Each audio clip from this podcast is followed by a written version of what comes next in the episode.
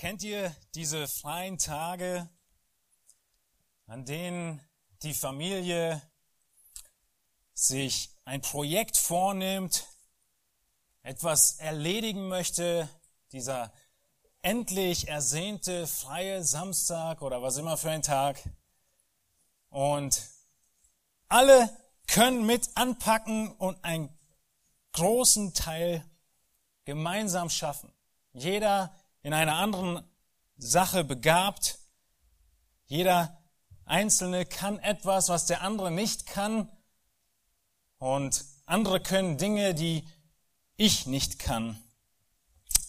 Und dann gibt es auch andere Situationen, wo dieser eine freie Tag ist und man dieses Projekt erledigen möchte.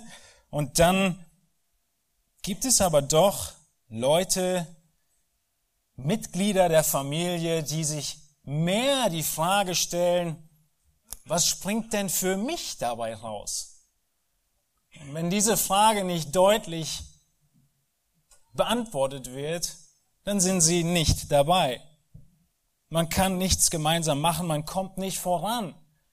Diese Tage gibt's vielleicht häufiger noch auf der Arbeit. Wenn wir in in der Arbeit, in der wir stehen, in einem Team zusammenarbeiten, was für viele von uns gilt, dann gibt es Situationen, die herausfordernd sind, Situationen, wo erwartet wird oder man sich wünscht, dass einfach alle mit anpacken. Nun, das erste nennt man Teamwork, wo jeder sich fragt, was ist das Beste für uns? Wie kommen wir voran? Wo kann ich mich einbringen? Und das Letztere nennt man Ego-Trip. Wo jeder sich fragt, was springt für mich dabei raus?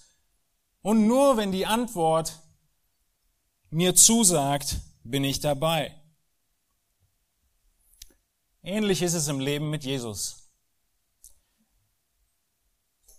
Du kannst ein Teil werden vom Team Jesus, und mithelfen, mitarbeiten und dir diese Frage stellen, was dient der Gemeinde? So heißt nämlich dieses Team, die Gemeinde Jesu Christi. Oder du lebst dein Christsein, versuchst es zu leben, genauer gesagt, und suchst danach nach Möglichkeiten, wie deine Ziele verwirklicht werden. Ein Christsein suchst du, indem du der Mittelpunkt bist. Und ich sage, du suchst es, weil es nicht zu finden ist. Wenn du der Mittelpunkt bist, dann kannst du es nicht mehr Christsein nennen. Wir haben in vielerlei Weise im Kolosserbrief schon davon gesprochen, primär in Kolosser 1, als wir über Christus, das Haupt der Gemeinde, gesprochen haben. Für Christen gilt eines ganz sicher. Sie sind niemals allein. Sie leben nicht allein, sondern sie sind in eine Familie hineingestellt. Nicht die physische, sondern eine geistliche Familie. Die Bibel ist voll von dem Prinzip und von dem Konzept, dass Gott dich gezeugt hat in die geistliche Familie hinein, die Familie Jesu Christi. Und diese Familienzugehörigkeit und dieses Familienband ist viel stärker und übertrifft alle anderen. Vor allem merken wir dies in einer Zeit wie heute, wo die leiblichen, physischen Familien in seltensten Fällen noch als starkes Band bezeichnet werden können. Wir sind Geschwister, wir sind Brüder, wir sind Schwestern im engsten Sinne. Und wir dienen gemeinsam im Team Christi. Wir dienen Christus. Ein Christ, der sich in den Dienst für Jesus stellt, in das Team hineinkommt als aktives Teammitglied, das Tolle ist, dem wird niemals langweilig. Es gibt keine Langeweile für einen Mitarbeiter im Team Jesus und er wird reichlich Segen ernten. und erleben. Wenn du im Team Jesus bist, dann ist die Arbeit, die du tust, wahrscheinlich anstrengender als jede Arbeit, die du vorher getan hast. Du investierst mehr als in jegliche andere Arbeit, die du dir vorstellen könntest. Und gleichzeitig ist es dennoch herrlich und du freust dich. Du hast Freude in diesem Investieren. Wenn du beginnst, dein Leben hinzugeben für andere, weil du für Jesus lebst, dann wirst du größte Freude haben. Weil du dein Leben hingibst und du wirst erleben, wie die Leute um dich herum unglaubliche Segnungen erfahren, an denen du teilhaben darfst. Du wirst dich freuen, von den großartigsten und lebensveränderndsten Dingen zu reden, die es gibt, von Jesus Christus. Gott zu dienen heißt, Segnungen und Freude zu erfahren, viele Menschen zu treffen, unvergessliche Erlebnisse zu teilen, die dir lange in Erinnerung bleiben. Und doch wird es auch Situationen geben und Menschen geben und Beziehungen geben, die enorm schmerzhaft enden werden. Wir beginnen heute Morgen mit dem letzten Abschnitt im Kolosserbrief und schauen uns Kolosser 4, Vers 7 an.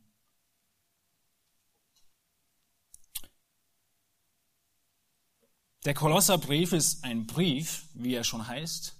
Und so wie es damals üblich war, als man Briefe geschrieben hat, endet ein jeder Brief und so auch dieser Brief mit Grüßen. Wenn wir den Kolosserbrief uns anschauen, sind die Grüße umfangreich für den Aspekt, wie groß der ganze Brief ist. Immerhin sind es nur vier Kapitel und man könnte fast sagen, ein halbes Kapitel, die Hälfte von Kapitel 4 sind nur die Grüße. Warum nimmt Paulus sich so viel Zeit und so viel Tinte, um diese Grüße aufzuschreiben? Ein wichtiger Aspekt ist, dass er, wie wir schon wissen, die Gemeinde in Kolosse nie persönlich getroffen hat. Er hat sie nie kennengelernt, persönlich, und dennoch schreibt er ihnen. Und diese Grüße zeigen, wo die Verbindungen sind zwischen Paulus und den Kolossern. Aber es ist mehr als nur eine Auflistung von Namen. Diesen ersten Teil von den ersten Versen, die wir heute versuchen abzudecken, Verse 7 bis 11, habe ich überschrieben mit diesem Titel Wir sind ein Team. Wir könnten denken, Paulus super Apostel. Das ist so ein echter Einzelkämpfer. Er und völlig allein irgendwo in der Wildnis erobert die ganze Welt für Jesus. Weit gefehlt. Auch Paulus ist nur ein Teammitglied, ein Teamplayer im ganzen Team. Und das wird hier so deutlich in Kolosser 4. Und das Ziel für die Predigt von heute Morgen ist, dass du erkennst, wie wichtig es ist für jeden einzelnen von euch, nach Brüdern und Schwestern Ausschau zu halten und enge Beziehungen aufzubauen, starke und enge Beziehungen aufzubauen mit dem Ziel, gemeinsam dem Herrn Jesus Christus zu dienen, bis er wiederkommt. Das Ziel ist, dass ihr erkennt, wie wichtig es ist, dass ihr Beziehungen aufbaut, um gemeinsam Gott zu dienen. Wir sind nicht alleine, wir sind ein Team. Lasst uns die Verse lesen. Kolosser 4, die Verse 7 bis 11. Alles, was mich betrifft, wird euch Tychikus mitteilen, der geliebte Bruder und treue Diener und Mitknecht im Herrn, den ich eben deshalb zu euch gesandt habe, damit er erfährt, wie es bei euch steht und damit er eure Herzen tröstet. zusammen mit Onesimus, dem treuen und geliebten Bruder, der einer der euren ist. Sie werden euch alles mitteilen, was hier vorgeht. Es grüßt euch Aristarchus, mein Mitgefangener, und Markus, der Vetter des Barnabas. Ihr habt seinetwegen Anordnung erhalten. Wenn er zu euch kommt, so nehmt ihn auf. Und Jesus, der Justus genannt wird, die aus der Beschneidung sind. Diese allein sind meine Mitarbeiter für das Reich Gottes, die mir zum Trost geworden sind. Paulus, er schreibt diesen Brief an die Kolosser und er sitzt in Gefangenschaft. Ihr erinnert euch? Er sitzt in Rom, die, wie man es so nennt, die leichtere Gefangenschaft. Einige nennen es Hausarrest. Aber er hatte seine Leibwache, die stets auf ihn aufgepasst hat. Und wir merken, wenn wir diesen Text jetzt weiter durchgucken, dass er da gar nicht alleine im Gefängnis sitzt, sondern da sind noch mehr Leute bei ihm. Wir lesen in Apostelgeschichte 28 von dieser Gefangenschaft. Und Gott ermöglicht Paulus in Rom, in dieser damaligen Zentrum der Welt, Zeuge für Jesus zu sein. Und stellt euch vor, er lässt sich das nicht zweimal sagen. Er nutzt diese Gelegenheiten. In Apostelgeschichte 28 lesen wir davon, dass der Hauptmann, die Gefangenen, äh, Paulus eine Genehmigung gibt. Apostelgeschichte 20, 28, 16. Paulus aber wurde gestattet, in Rom, für sich zu bleiben mit dem Soldaten, der ihn bewachte. Paulus hat Einzelhaft bekommen mit seinem Soldaten, der immer bei ihm blieb und auf ihn aufgepasst hat. In Vers 30 im selben Kapitel, Apostelgeschichte 28, heißt es dann, Paulus aber blieb zwei Jahre in einer eigenen Mietwohnung, das war seine Einzelhaft, und nahm alle auf, die zu ihm kamen. Und er verkündigte das Reich Gottes und lehrte von dem Herrn Jesus Christus mit aller Freimütigkeit und ungehindert.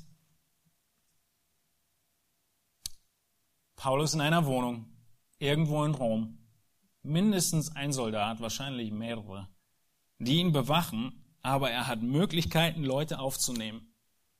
Und alle Leute, die jetzt bei ihm sind, von denen lesen wir in diesen Versen. Es sind so viele, dass wir gar nicht schaffen, sie alle durchzugehen. Das war garantiert keine Zwei-Zimmer-Wohnung. Es war eine große Wohnung. Wer war alles bei ihm? Wir wissen nicht, wen er alles aufgenommen hat, wem er alles gepredigt hat. Viele von der Kaserne des Kaisers, wie wir aus dem Philipperbrief erkennen. Aber seine Mitarbeiter, die nennt er alle namentlich. Jeden Einzelnen. Und dass das so viele sind, ermutigt uns. Weil Paulus nie im Blick hatte, dass er irgendwie diesen Auftrag Jesu alleine handeln könnte. Er hat gelebt, was er den anderen gelehrt hat. 2. Timotheus 2. Leute zu suchen, die treu sind und ihnen das anzuvertrauen, damit die wiederum treue Leute suchen und ihnen das anvertrauen. Wen hat Paulus in seinem Dienst so kennengelernt?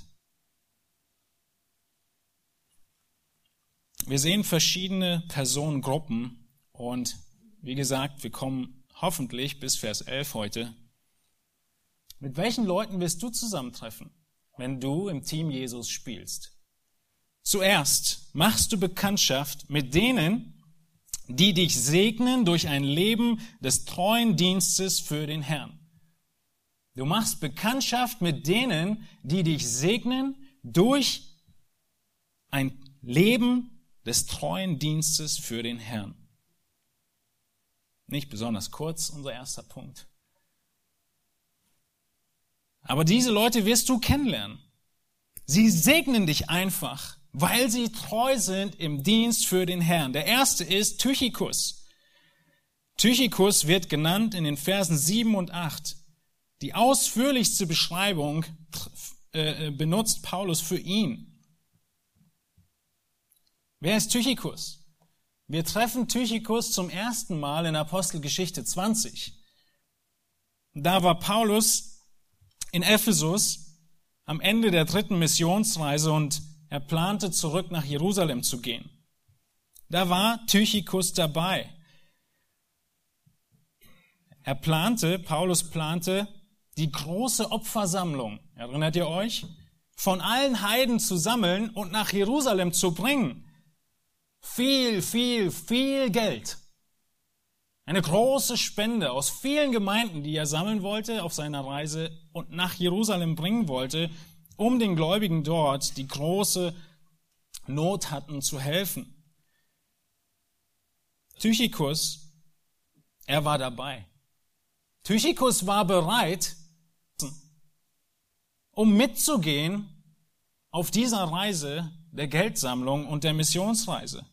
Er war bereit, das schöne Zuhause zu verlassen, verlassen und mit Paulus zu reisen. Mit Paulus zu reisen bedeutete in einem Atemzug, dass es gefährlich wird. Weg von Familie und Haus, weg von seinem Dienst und in vielen Gefahren. Paulus, wenn er unterwegs war, er war immer in Gefahr. Es gab immer jemanden, der was gegen ihn hatte.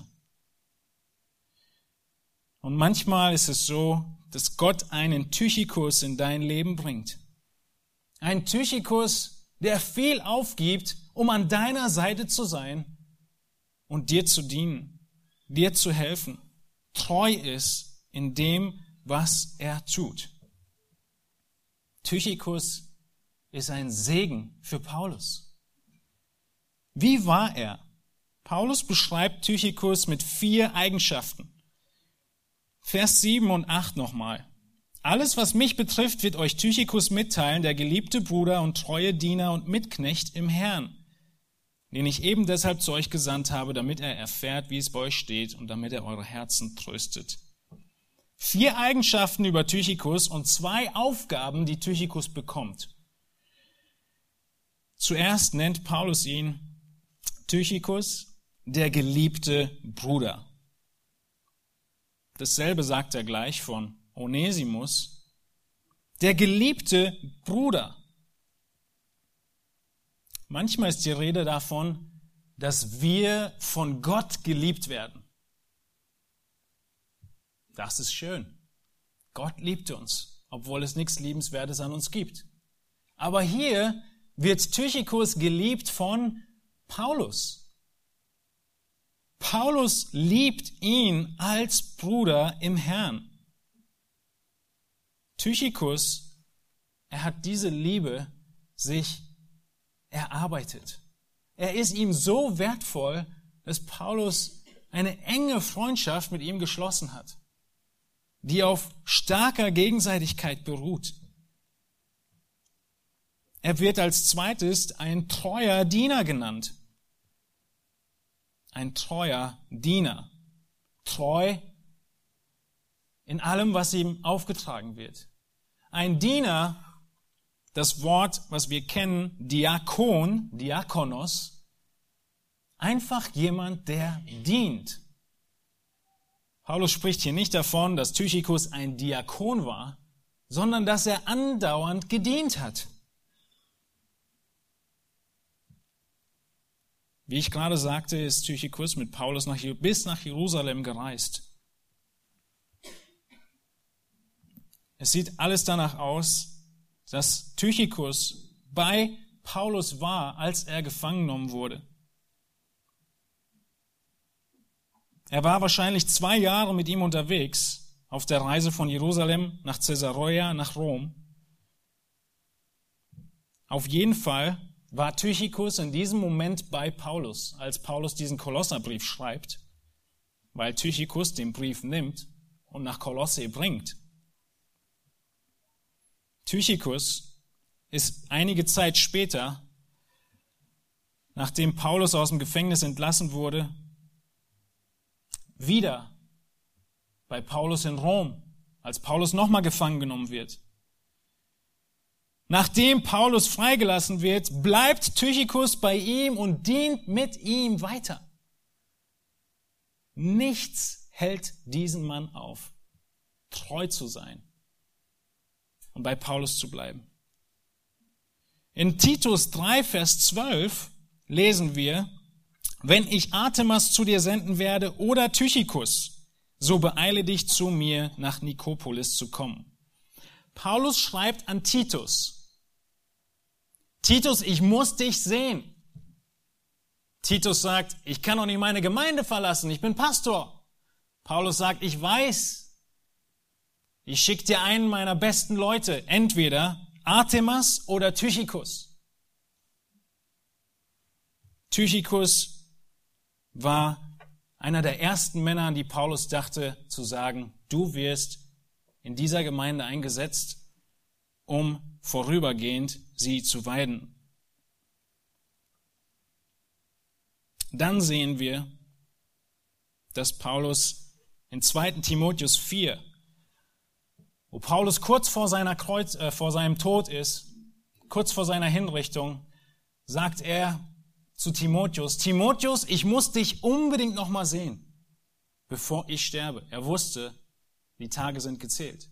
Und er schreibt im zweiten Timotheusbrief, Vers 4, Tychicus habe ich nach Ephesus gesandt. Was so viel heißt wie Timotheus, Tychicus ist unterwegs und du kommst jetzt schnell zu mir ins Gefängnis. Tychicus wurde eingesetzt als Übergangspastor in Ephesus einige Zeit später.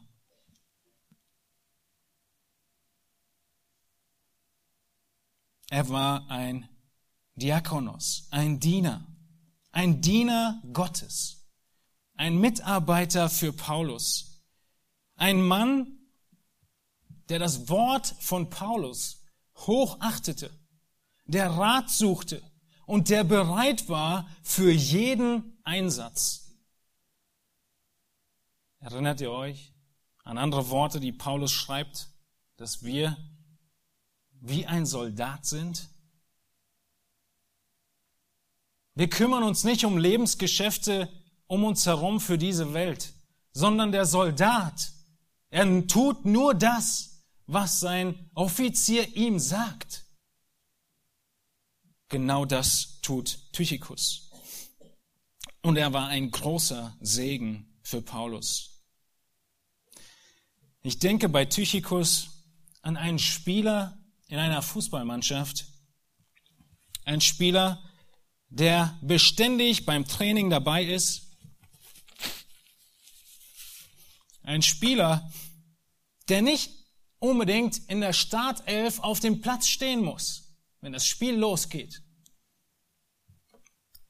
Ein Spieler, der aber in jeder Situation, die der Trainer sich vorstellen könnte, Anweisungen bekommt, eingewechselt wird und ab der ersten Sekunde seinen Auftrag erfüllt und seine Rolle einnimmt. Ohne Wenn und Aber. Das ist Tychicus. Ein großer Segen. Und solche Bekanntschaften machst du im Team Jesus. Ein großer Segen von treuen Dienern und Mitarbeitern. Aber es gibt zu viele, es gibt zu viele, die meinen, sie wüssten es besser als ihr Trainer. Es gibt zu wenige wie Tychicus. Aber es gibt sie. Es gibt sie. Kennst du so jemanden? Bist du wie Tychicus? Wenn du so jemanden kennst, ermutigst du ihn? Tychicus hat diesen Brief selbst getragen. Wir sehen gleich, er hat ihn nicht nur getragen, sondern er hat diesen Brief gepredigt. Und dann kommt Tychicus zu diesem Vers. Das ist ermutigend für ihn. Er gibt alles hin, aber Paulus, er weiß es, er erkennt es und er sagt es ihm. Er ermutigt ihn, er dankt ihm. Tychicus hat Paulus mehrmals repräsentiert. Er führte alle seine Verantwortung aus. Er war ein Mitarbeiter, auf den man zählen kann.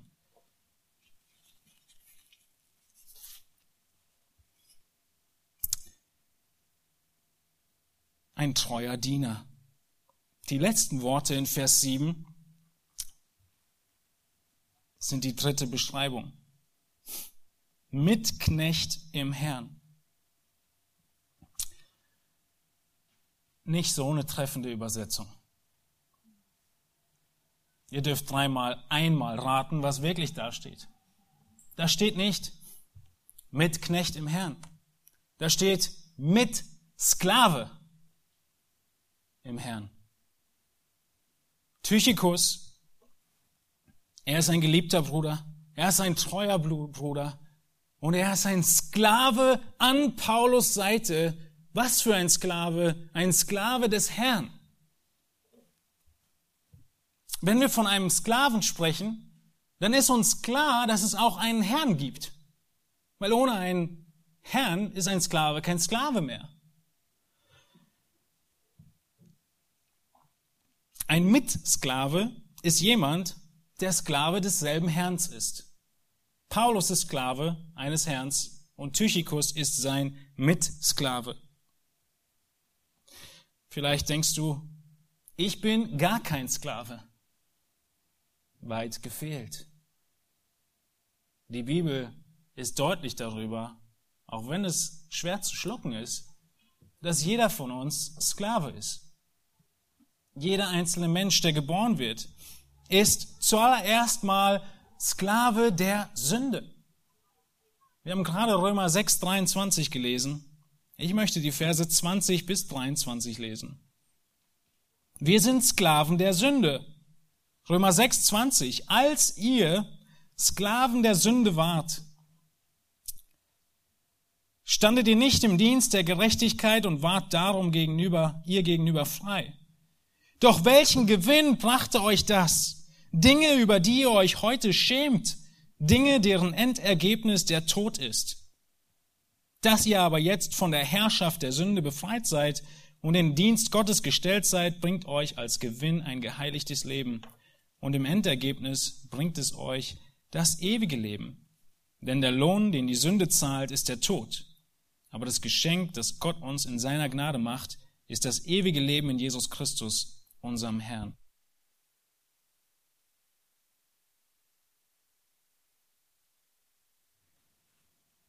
Wir sind Sklaven der Sünde. Wir können auch sagen Sklaven des Teufels. Sklaven von dem Herrscher dieser Welt, solange er noch nicht gerichtet ist. Jeder Mensch ist Sklave. Die Frage ist nur, hat Christus dich befreit? Das Bild, was die Bibel uns aufzeigt, ist, wir sind Sklaven, wir tun nur, was die Sünde will. Wir tun nicht, was Gott will. Und Christus ist auf diesem Sklavenmarkt. Und er sieht dich und er kauft dich frei aus deiner Sklaverei. Und er macht dich zu seinem Kind. Und gleichzeitig zu seinem Diener. Befreit Christus zu dienen. Und so sehen diese Männer sich als Sklaven Christi. Als Mitsklaven werden nicht viele Menschen bezeichnet. Paulus benutzt diesen Begriff nur hier für Tychikus und in Kapitel 1 und dann in Vers 12 in Kapitel 4 für Epaphras. Äh, in Kapitel 1 ist er Mitsklave oder Mitknecht in der deutschen Übersetzung. 1 Vers 7 und in Kapitel 4 Vers 12, was wir, so Gott will, nächste Woche uns angucken, ist es Epaphras, der einer der euren ist, ein Knecht des Christus. Und auch hier nicht Knecht, sondern Sklave des Christus. Es wird deutlich, wie groß ihre Hingabe für Christus ist. Sie sind mit Paulus Sklaven auf Augenhöhe. Was für ein Kompliment. Sklave auf Augenhöhe. Mit Sklaven in Offenbarung 19 sind es diejenigen, die an Christus festhalten. In Offenbarung 22 sind es diejenigen, die die Worte des Buches bewahren. Das sind die Nachfolger Christi. Wir sind Jünger Jesu und wir sind Sklaven im Herrn. Schaut in Vers 7 rein, diese letzten Worte. Im Herrn. Sie können sich beziehen, und ich denke, es ist ein Aspekt davon, auf alle Worte, die vorher beschrieben sind. Das bedeutet, er ist ein geliebter Bruder im Herrn, er ist ein treuer Diener im Herrn und er ist ein Mitknecht im Herrn. Diese Beschreibung bezieht sich auf alle drei, aber dennoch ist der stärkste Kontrast natürlich da, wenn er sagt, mit Sklave im Herrn. Weil ein Sklave immer einen Herrn hat. Und dieser Herr ist Jesus Christus. Das ist Tychicus. Die ganze Identifizierung mit Tychicus ist durch und über Christus. Sie sind Brüder, weil Christus sie in eine Familie gebracht hat. Sie sind Diener, weil sie Christus gemeinsam dienen. Und sie sind gegenseitig mit Sklaven, weil sie unter einem Herrn stehen, Christus. Und du bist heute Morgen entweder Sklave der Sünde oder du hast deine Knie gebeugt und bist Sklave Christi. Das ist Tychicus. So wird er beschrieben. Was soll er tun? Er soll zwei Sachen tun. Vers 7 beginnt mit dem ersten Auftrag. Alles, was mich betrifft, wird euch Tychicus mitteilen, der geliebte Bruder und treue Diener und Mitknecht im Herrn. Alles, was mich betrifft, wird euch Tychicus mitteilen. Paulus, er benutzt nicht viel Zeit, überhaupt nichts, um irgendwie zu beschreiben, wie es ihm geht. Das ist doch das Wichtigste, was wir fragen würden, oder? Wie läuft die Gefangenschaft? Wie geht's dir gesundheitlich? Paulus sagt, das ist nicht wert aufzuschreiben. Tychicus, er kann euch das alles erzählen. Dafür brauche ich nicht autoritative Schrift gebrauchen. Das erzählt Tychicus euch. Er gibt euch diese Information weiter. Und diese Begrifflichkeit, die Paulus hier benutzt, wird an vielen Stellen für den Hergang seines Verfahrens beschrieben. Tychicus, er wird es ihnen weitergeben.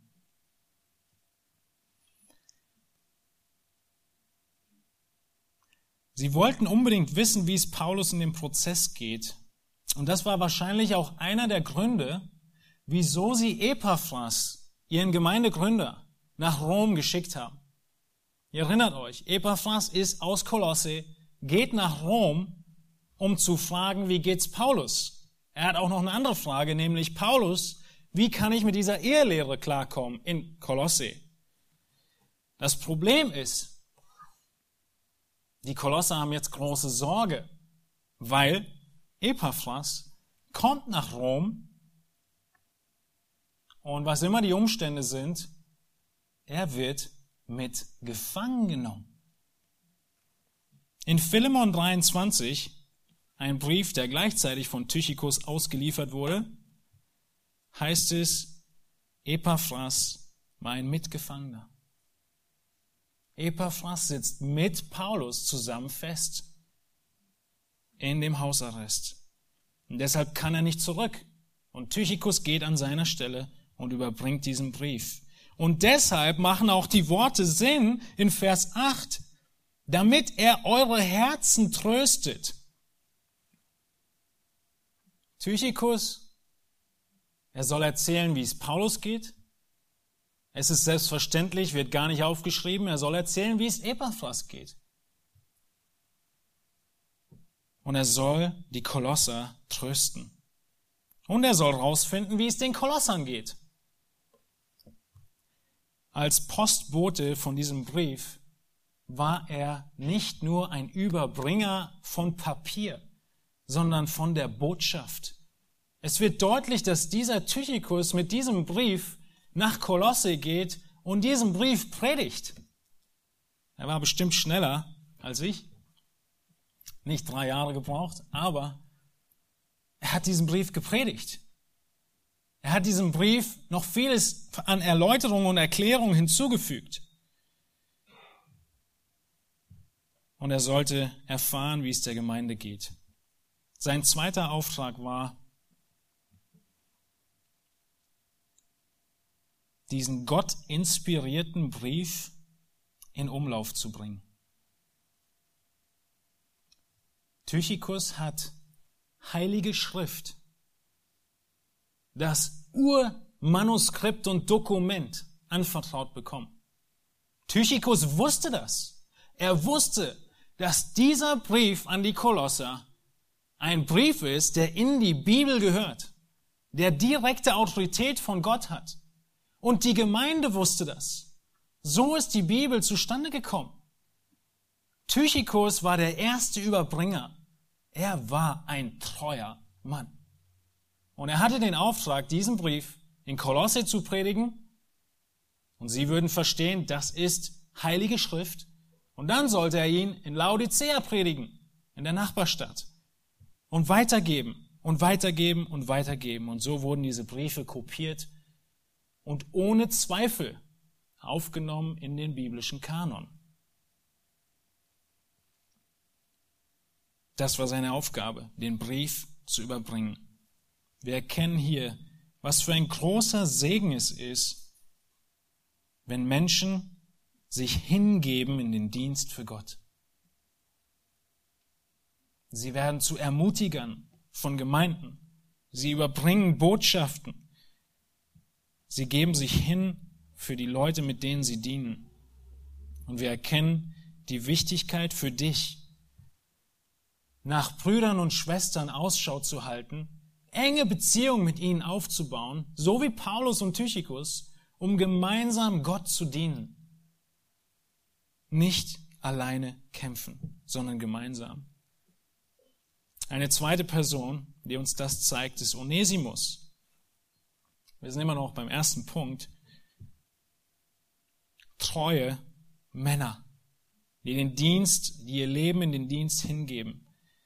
Tychicus, er geht nach Kolosse zusammen mit Onesimus, Vers 9. Wie wird Onesimus beschrieben? Wesentlich kürzer und vieles davon haben wir gerade schon angesprochen. Deshalb um einiges schneller ab jetzt. Onesimus zusammen mit dem Onesimus, Vers 9, dem treuen und geliebten Bruder, der einer der euren ist. Sie werden euch alles mitteilen, was hier vorgeht. Onesimus, wie versteht ihr diese Worte? Der einer der euren ist. Nicht schwer zu verstehen. Er ist einer aus eurer Zahl, wortwörtlich, weil er aus Kolosse stammt. Er ist Kolosser. Er war in Rom. Was macht Onesimus in Rom? Nun, Onesimus hat nicht so einen tollen Lebenslauf. Onesimus ist ein Sklave von Philemon. Nicht im Glauben. Ein schlechter Sklave. Ein unnützer Sklave. Philemon macht sich einen Plan.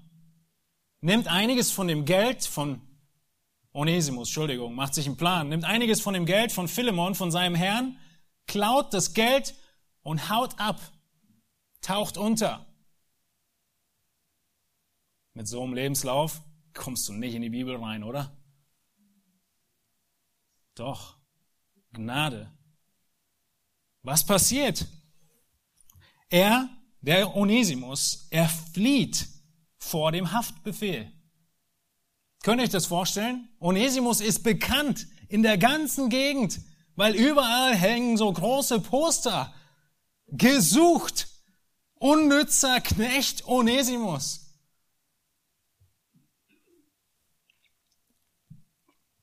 Er will untertauchen. Und wo taucht man am besten unter? In der größten Metropole, die es gibt. Deshalb ist Onesimus in Rom, um unterzutauchen. Kein guter Lebenslauf. Aber irgendwie kreuzen sich die Wege mit Paulus. Onesimus kommt zum Glauben. Onesimus hat einen neuen Herrn, Jesus Christus. Onesimus versteht unter Belehrung von Paulus, ich muss zurück. Ich bin Sklave von Philemon. Ich darf nicht in Rom bleiben. Ich muss zurück. Und Paulus, er hat ihn, er hat so großes Vertrauen in ihn. Onesimus hat so eine Kehrtwende gemacht mit seinem ganzen Leben, dass Paulus ihn nennt der treue und geliebte Bruder.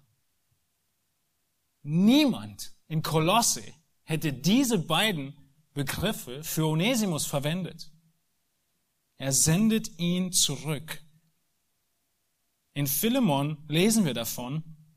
Philemon hat nur ein Kapitel, deswegen sagt man nur noch den Vers. Philemon 11 und 13 heißt es, ich lese ab Vers 10, ich bitte dich, Philemon, also der Herr von Onesimus, für mein Kind, so beschreibt Paulus Onesimus, dass ich in meinen Fesseln gezeugt habe, Onesimus, der dir einst unnütz war, jetzt aber dir und mir nützlich ist. Ich sende ihn hiermit zurück. Du aber nimm ihn auf wie mein eigenes Herz. Ich wollte ihn bei mir behalten, damit er mir an deiner Stelle diene in den Fesseln. Unglaubliches Zeugnis. Paulus kennt Philemon, ein Herr, ein reicher Mann mit vielen Sklaven, mit einem großen Haus. In seinem Haus versammelt sich eine Gemeinde.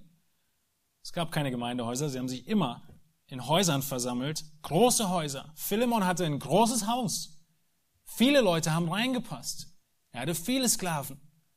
Und Paulus sagt, ich wollte Onesimus an deiner Stelle bei mir behalten.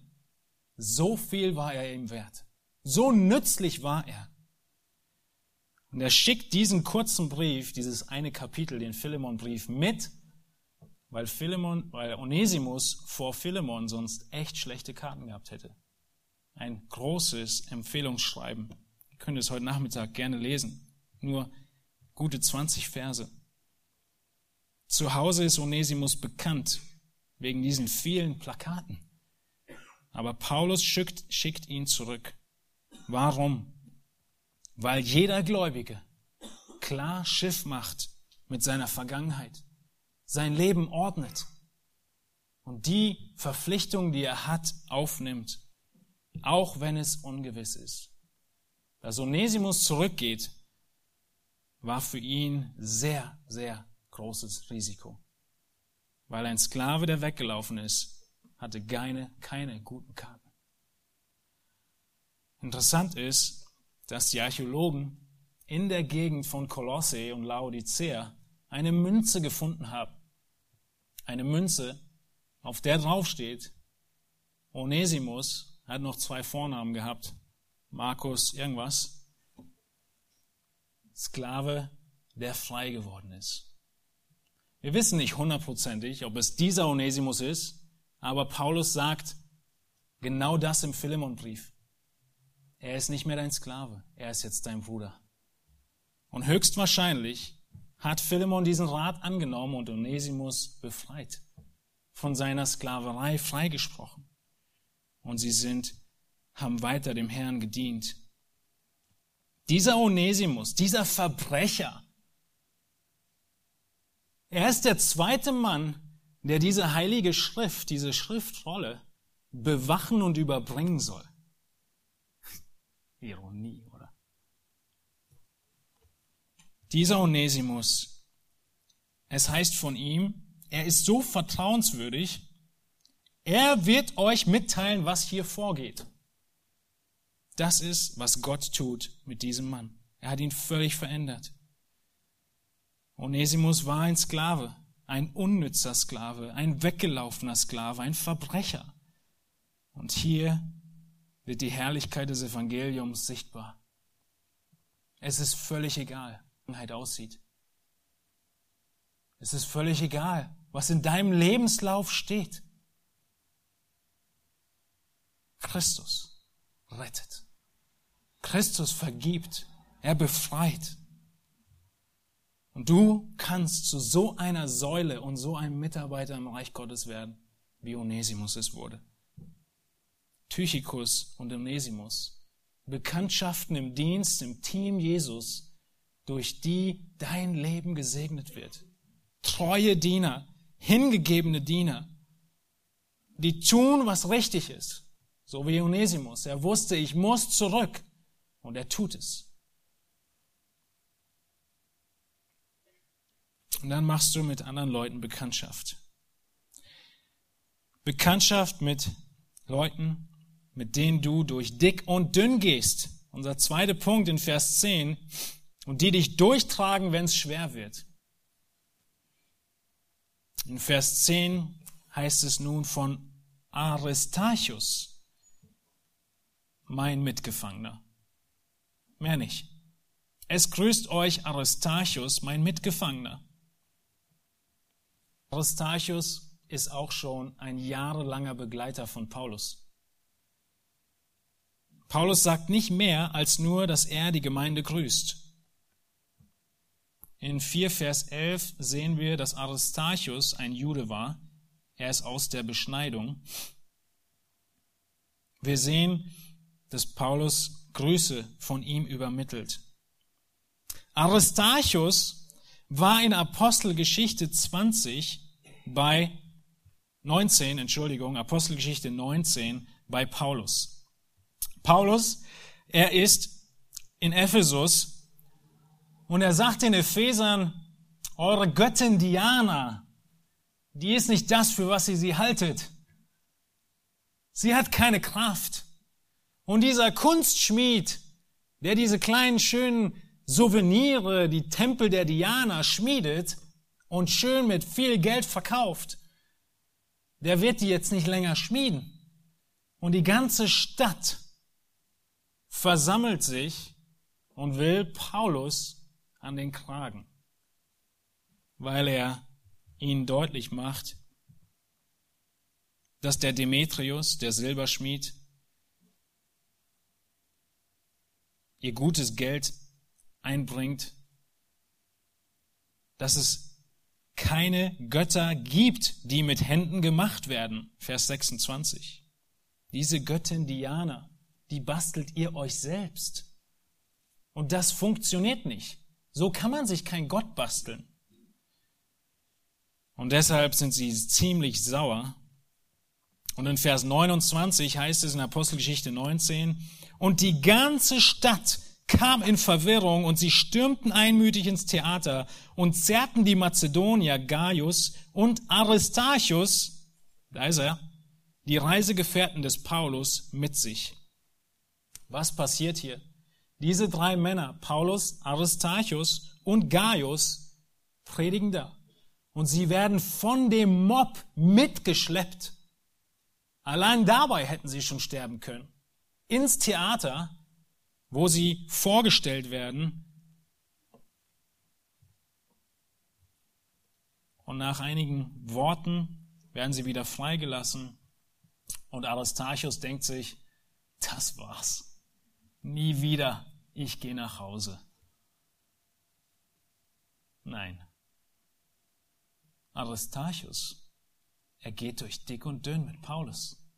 Wenn es wirklich hart wird und hart auf hart kommt, dann ist er da und bleibt da. Und wir sehen noch andere Situationen, wo es ähnlich ist. Und hier in Kolosser 4,10 zwei kurze Worte.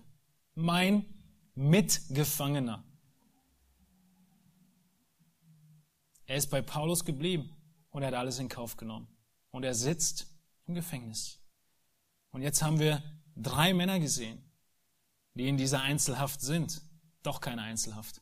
Paulus, Epaphras und Aristarchus. Sie sitzen alle drei und sind gefangen, weil sie predigen. Mein Mitgefangener. Diese Menschen sind zeitlose Segnungen für uns. Menschen wie Aristarchus, die einfach da sind, Menschen, die du kennenlernst, die mit dir durch dick und dünn gehen. Die nicht abhauen, wenn es eng wird, sondern bei dir bleiben und stattdessen dich durchtragen. Wenn es richtig brenzlig wird, dann sind sie da und bleiben da. Sie halten ihren Kopf hin, sie halten an der Freundschaft fest. Sie sind Freunde durch das Band des Evangeliums. Einige von euch sind wie Tychicus. Einige von euch sind wie Aristarchus. Einige von euch sind wie Onesimus. Wer bist du? Wo stehst du im Team Jesus? Bleibst du da, wenn es eng wird für deine Freunde?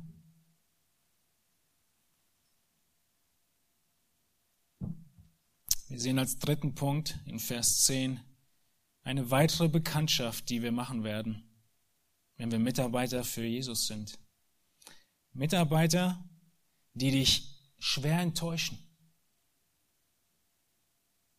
Leute, die dich schwer enttäuschen, aber dann nach einiger Zeit zurückkommen und letztendlich zum großen Segen werden.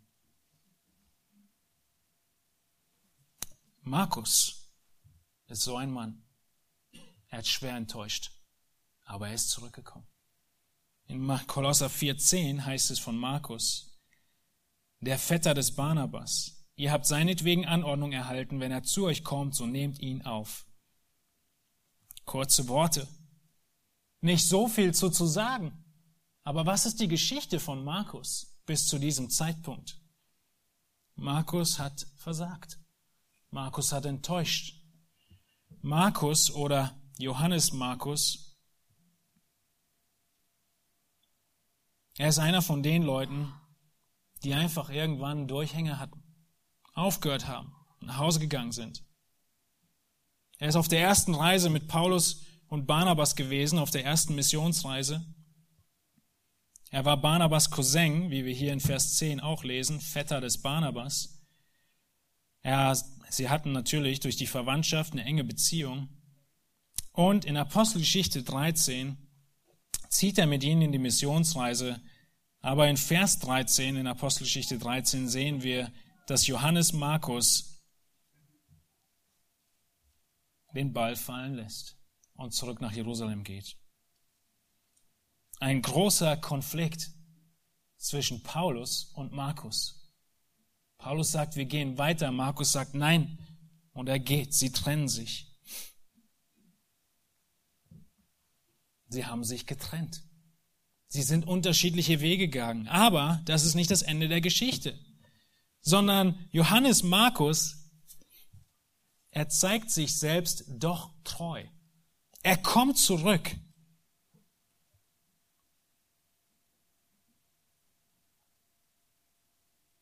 Und das Tolle ist, obwohl Markus einen Fehler gemacht hat, obwohl Markus diesen Punkt hatte, wo er aufgehört hat zu dienen, hat Gott ihn nicht fallen lassen. Richtig? Viele von uns sind wie Markus. Die wenigsten von uns haben eine Karriere, die ganze Zeit nur aufwärts geht. Nur mehr und mehr Hingabe, mehr und mehr Dienst. Haben wir nicht auch schon schlapp gemacht? Und gesagt, nein, ich will nicht mehr. Das geht mir jetzt zu weit. Ich gehe nach Hause. Ich höre auf. Gott, er bleibt dran und er gibt eine zweite, eine dritte, eine vierte Chance für jeden, der dienen will. Das ist Johannes Markus. Er wird hier genannt und er wird nachher genannt in der Philemon 24 als Mitarbeiter. Und höchstwahrscheinlich ging sein Ruf ihm voraus. Markus, ja, der war mal ein toller Mitarbeiter, aber ist nichts mehr. Und ich denke, das ist der Grund, warum Paulus sagt, ihr habt seinetwegen Anordnung erhalten, wenn er zu euch kommt, so nehmt ihn auf. Wisst ihr, was die Kolosser sonst getan hätten?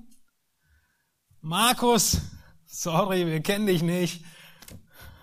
Du bist einer von den Abgefallenen. Du hast Paulus hängen lassen. Und Paulus sagt ihnen klipp und klar, nein, er ist zurück. Er ist wieder im Team. Nehmt ihn auf. Und was noch besser ist, er kommt. Markus wird geschickt nach Kolosse und sie sollen ihn aufnehmen. Fünf, sechs Jahre später schreibt Paulus im zweiten Timotheus über Markus, als Paulus kurz vor der Hinrichtung steht, wir hatten das Kapitel vorhin schon, Timotheus, nimm Markus zu dir und bringe ihn mit. Erinnert euch? Tychikus sollte hin und die Gemeinde übernehmen. Timotheus soll zu Paulus kommen und er soll Markus mitnehmen, denn er ist mir sehr nützlich zum Dienst. 2. Timotheus 4, 11. Und jetzt kommt der Höhepunkt von Markus. Es gibt viele der Gelehrten, die überzeugt sind, dass dieser Markus, dieser Versager, dass er der Autor des Markus Evangeliums ist. Ist das nicht verrückt? Ist Gott nicht treu? Ist er nicht gut? Ist er nicht langmütig? Er will dich gebrauchen. Egal wo du stehst, egal was dein Lebenslauf bis heute war. Viele von uns sind wie Markus. Ich möchte diese Predigt nicht schließen und euch auffordern, wie Tychikus zu sein, wie Onesimus zu sein, wie Aristarchus zu sein, wie Markus zu sein. All diese Männer haben nur eins getan. Was haben sie getan? Sie sind herrliche Beispiele davon, wie es aussieht, im Leben, im Alltag Christus zu dienen. Aber was haben sie getan? Sie sind nicht die Helden. Jesus ist der Held.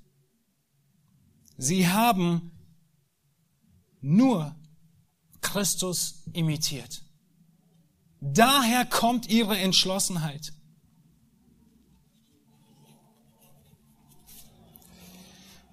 Eine letzte Stelle, die ich mit euch anschauen möchte, ist Johannes 12. Man könnte zu x verschiedenen Stellen gehen, aber über Johannes 12 habe ich in zwei, letzten zwei Wochen mit immer aus der Gemeinde ein bisschen ausführlicher gesprochen und deswegen nehmen wir Johannes 12. Johannes 12 ist der Einzug in Jerusalem. Jesus ist kurz vor seinem Tod. Jesus heilt Lazarus. Nein, er heilt ihn nicht. Lazarus ist tot. Jesus weckt Lazarus aus den Toten auf. Die halbe Welt ist versammelt in Jerusalem, die bekommen das mit und sind außer sich über Jesus, der Tote lebendig macht. Sie kommen zusammen, jubeln, legen ihre Kleider auf den Boden, nehmen die Zweige und das nennen wir Palmsonntag. Jesus reitet rein in Jerusalem und sie loben ihn. Und jetzt sind da auch einige Ausländer und diese Ausländer, sie denken sich, wow, ihr habt jemanden, der kann Tote auferwecken, den wollen wir kennenlernen. Und sie fragen sich so lange durch, um Jesus kennenzulernen, bis sie zu Jesus kommen. Johannes 12, 23. Finden sie Jesus, die Jünger bringen sie zu ihm. Und Jesus sagt ihnen, erinnert euch, der Hintergrund ist, sie wollen diesen Wunderheiler sehen, der Tote lebendig macht. Und Jesus sagte ihnen Folgendes. Die Stunde ist gekommen, dass der Sohn des Menschen verherrlicht werde. Wahrlich, wahrlich, ich sage euch, wenn das Weizenkorn nicht in die Erde fällt und stirbt, so bleibt es allein. Wenn es aber stirbt, so bringt es viel Frucht. Wer sein Leben liebt, der wird es verlieren. Wer aber sein Leben in dieser Welt hasst, wird es zum ewigen Leben bewahren. Wenn jemand mir dienen will, so folge er mir nach, und wo ich bin, da soll auch mein Diener sein. Und wenn jemand mir dient, so wird mein Vater ihn ehren. Vers 27. Jetzt ist meine Seele erschüttert. Und was soll ich sagen? Vater, hilf mir aus dieser Stunde. Doch darum bin ich in diese Stunde gekommen. Vater, verherrliche deinen Namen. Das ist die Antwort. Wir wollen Jesus sehen. Den Mann, der alle unsere Probleme löst. Und Jesus sagt, ich muss sterben.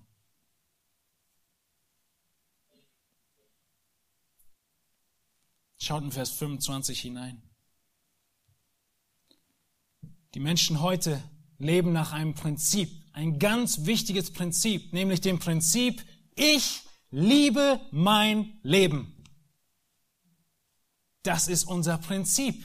Auch wenn diese Liebe sich so ausdrückt, dass ich 24-7 meckere über all das, was in meinem Leben ist, ist es dennoch im Kern unsere Selbstliebe, die uns selbst dazu bringt, uns zu äußern.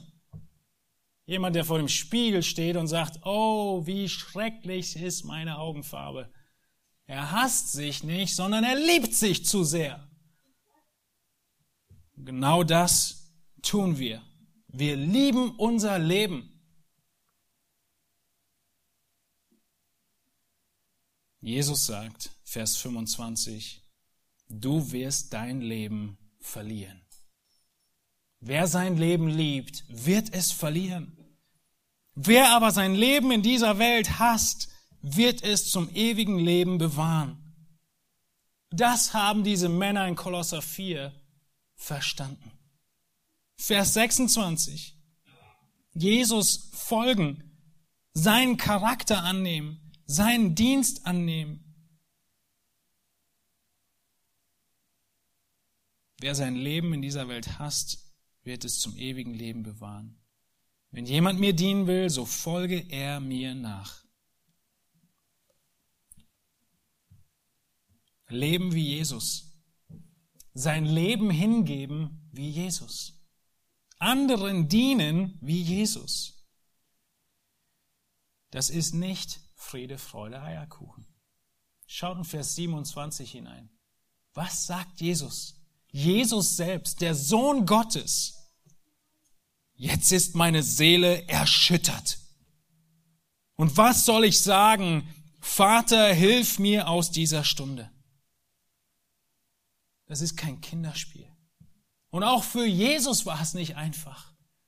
Und auch für Paulus und Onesimus und Tychicus und wen auch immer ist es nicht einfach. Es kommen Situationen, in denen du zu Tode Angst hast. Aber du kannst und du wirst beten. Und Gott wird seinen Namen verherrlichen. Und was geschieht? Der erste Vers der Antwort Jesu, Vers 24. Geht mit den Worten los. Wahrlich, wahrlich, ich sage euch. Das heißt, Jesus sagt, Leute, ich weiß, ihr glaubt mir nicht. Aber hört mir gut zu. Ich sage euch die Wahrheit.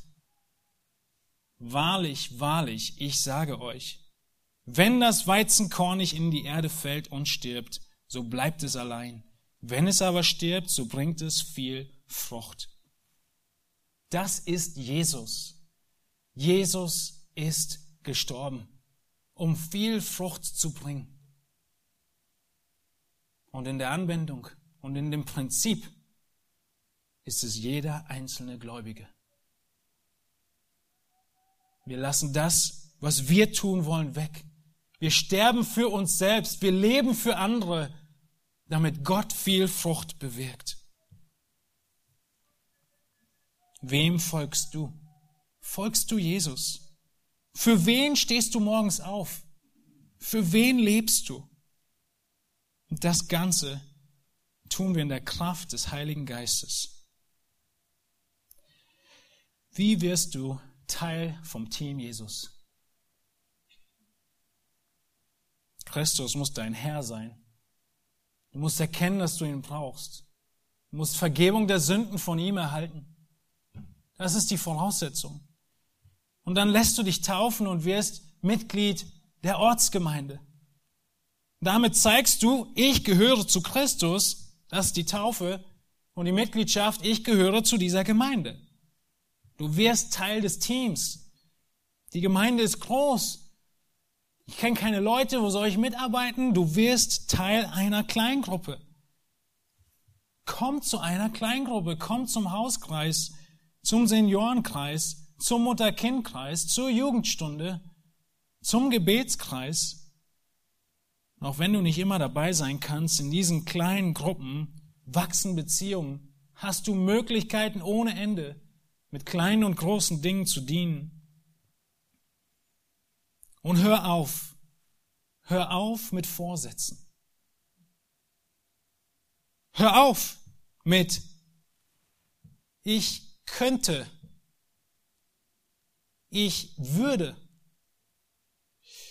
ich kann, ich sollte. Und fang an.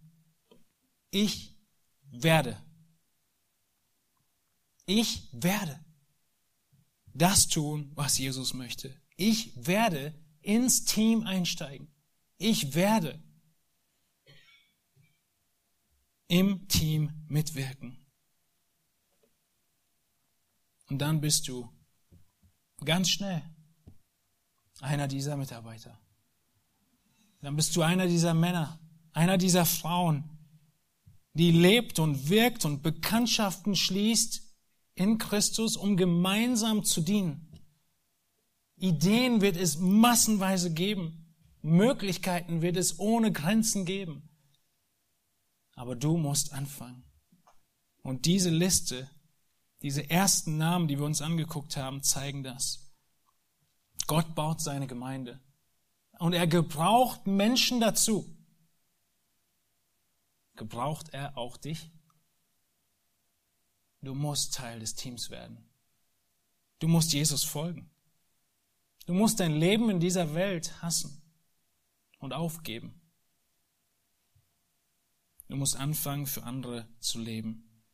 Das, was Tychicus, Onesimus, Aristarchus und Markus vereint, ist, dass sie diesen Jesus kennengelernt haben. Und dass sie das getan haben, was Jesus verlangt. Dieser Text ist kein Text für irgendwelche Superchristen und Leiter, für jeden Einzelnen, egal wie dein Lebenslauf bis heute aussieht.